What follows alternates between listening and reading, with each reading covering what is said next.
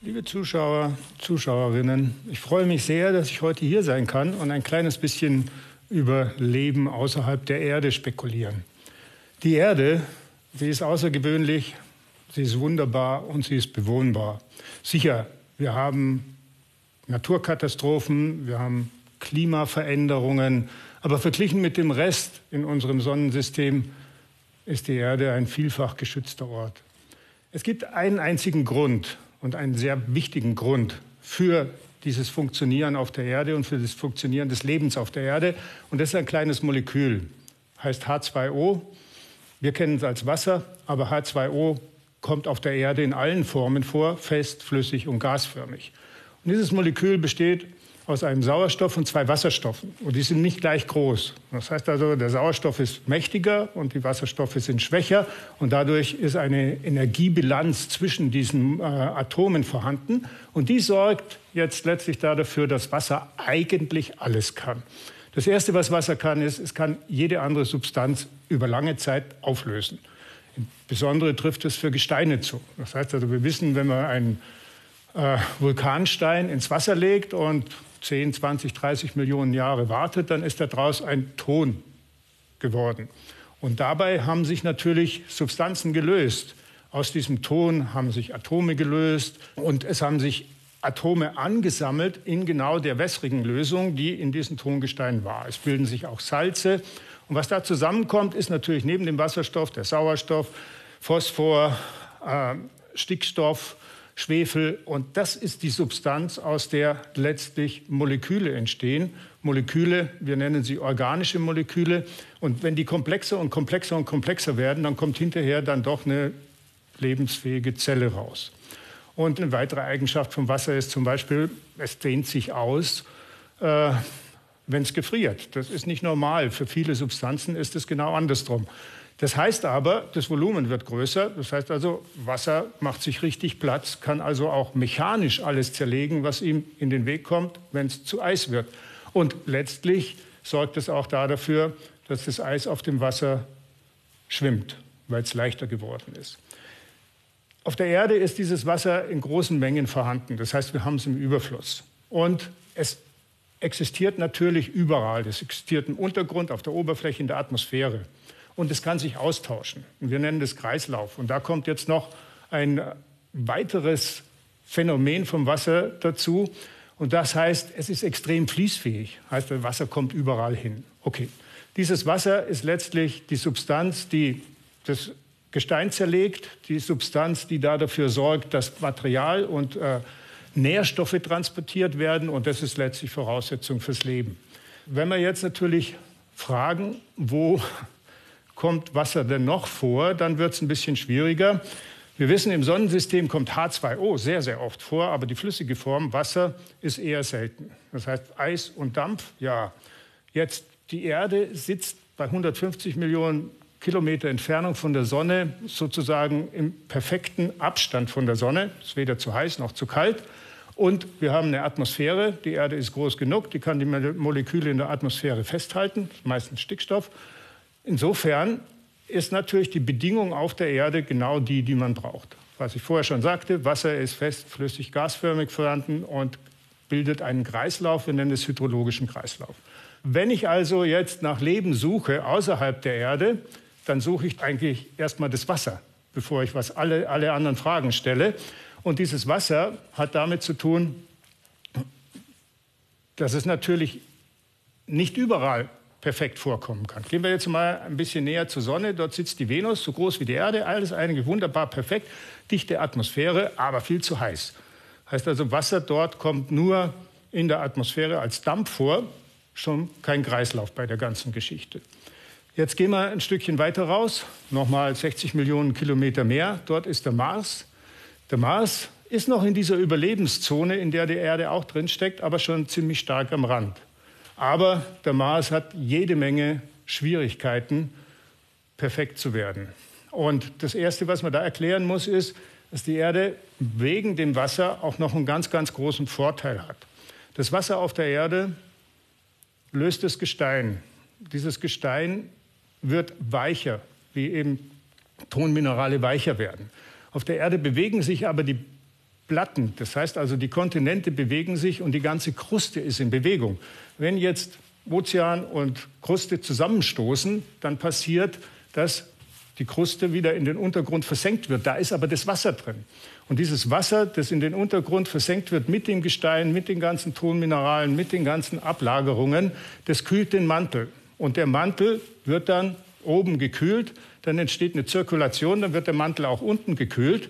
Und wenn der Erdmantel unten gekühlt wird, dann kühlt er den äußeren Erdkern.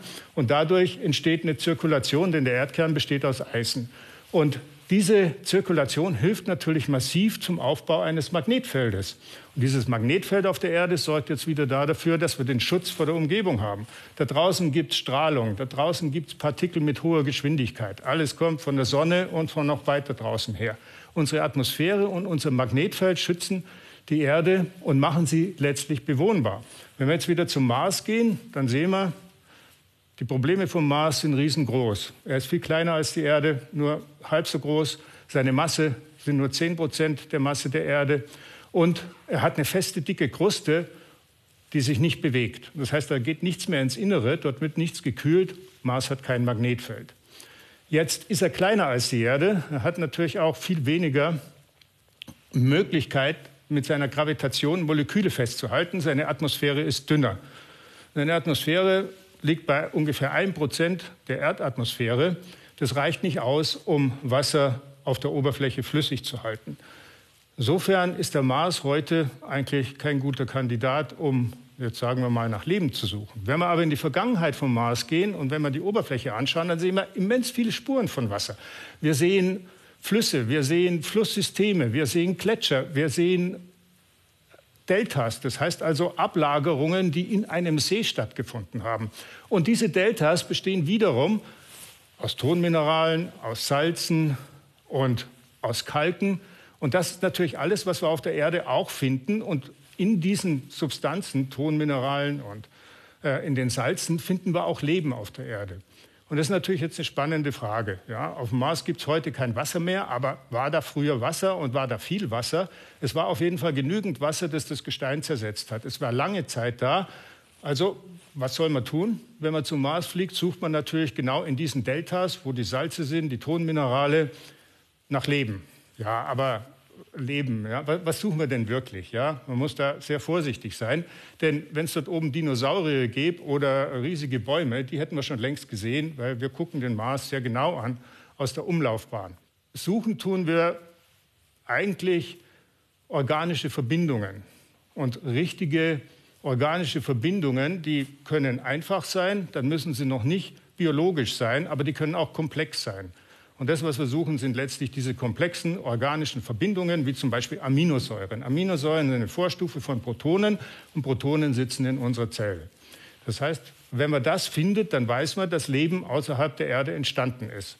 Das ist natürlich alles sehr fitzelklein. Deswegen findet man es auch nicht, wenn man aus der Umlaufbahn auf den Mars schaut. Man muss schon landen und man muss schon diese Proben nehmen. Zurzeit befindet sich ein amerikanischer Rover auf der Oberfläche. Der ist in einem dieser Einschlagsgrate, in dem mal ein See war. Und in diesem See finden wir Deltas. Und der wird dort Proben nehmen, die kommen zur Erde zurück, dann kann man sie untersuchen. Und in zwei Jahren wird die ESA eine Mission starten, auch wieder in ein Gebiet, wo Tone sind. Und die wollen bohren in den Untergrund und wollen schauen, ob sie dort Spuren von Leben finden.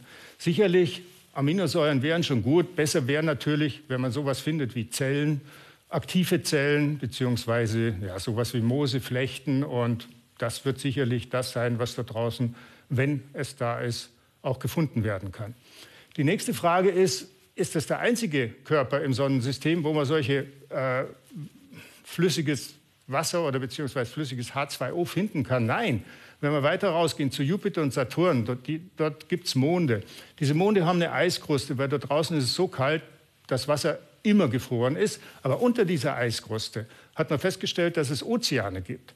Und die existieren in diesen Monden deshalb, weil die riesigen Planeten Jupiter und Saturn riesige Gravitationskräfte haben. Und diese Gravitationskräfte kneten diese Monde richtig durch.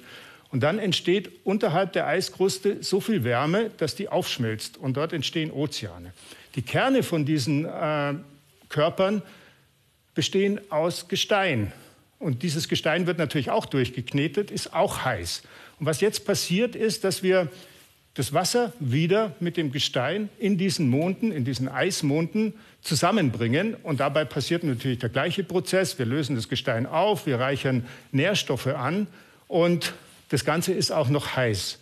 Und jetzt gibt es auf der Erde Gegenden in den tiefen Ozeanen, wo es genau solche Prozesse auch gibt. Wir nennen das hydrothermale Lösungen. Das heißt also, aus dem Gestein kommen heiße Lösungen mit vielen Nährstoffen in das kalte Umgebungswasser und dort nimmt man an, dass wahrscheinlich auf der Erde auch das Leben entstanden ist. Denn dort sind so nährstoffreiche Lösungen vorhanden, dass sich Organismen bilden können. Und jetzt ist es bei den Eismonden ähnlich. Ja, dort haben wir genau den gleichen Zustand.